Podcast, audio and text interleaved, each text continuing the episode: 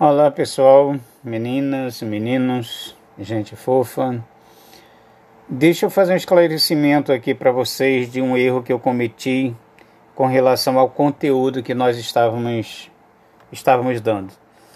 No vídeo anterior, tá na, na videoaula anterior, é, eu trabalhei com vocês o simbolismo.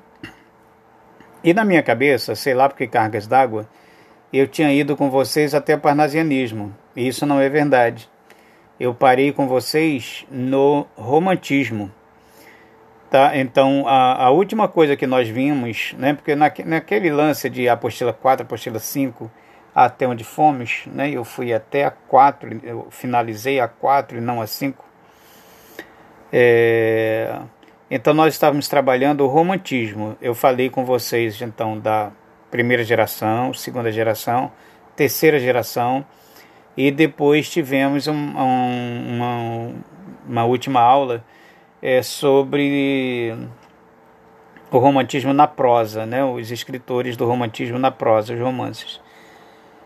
É, esse conteúdo de até o simbolismo e até passei um pouquinho, não foi com vocês, foi com o segundo ano do ano passado. Aí ficou na minha cabeça esse negócio de, de, de primeiro e segundo ano no ano seguinte, né? Parece que 2020 foi um ano que não existiu.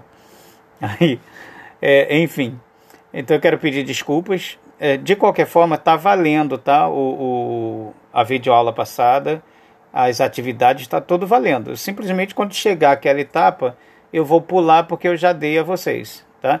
Porque, como vocês estão observando, eu estou fazendo uma sequência, então, né, em ordem cronológica da nossa literatura. Então, começou no Brasil com o quinhentismo, depois falamos do barroco, depois do arcadismo, depois do romantismo e suas gerações e o romantismo na prosa. Então, agora, para consertar o meu erro da semana passada, é, eu vou postar, estou postando uma videoaula sobre o romantismo desculpa, sobre o realismo, que é o movimento seguinte ao romantismo, onde paramos no primeiro ano, ok? Aí depois do romantismo, desculpa, depois do realismo. Tá, nós temos essa a videoaula de hoje sobre o realismo. Aí temos uma outra videoaula sobre dentro do realismo ainda, né, sobre o Machado de Assis especificamente. Aí depois vamos falar do naturalismo, né, com o nosso é... E agora o nome do cara, o nome do cara do Curtiço. O escritor de O Curtiço. Esqueci o nome do sujeito agora.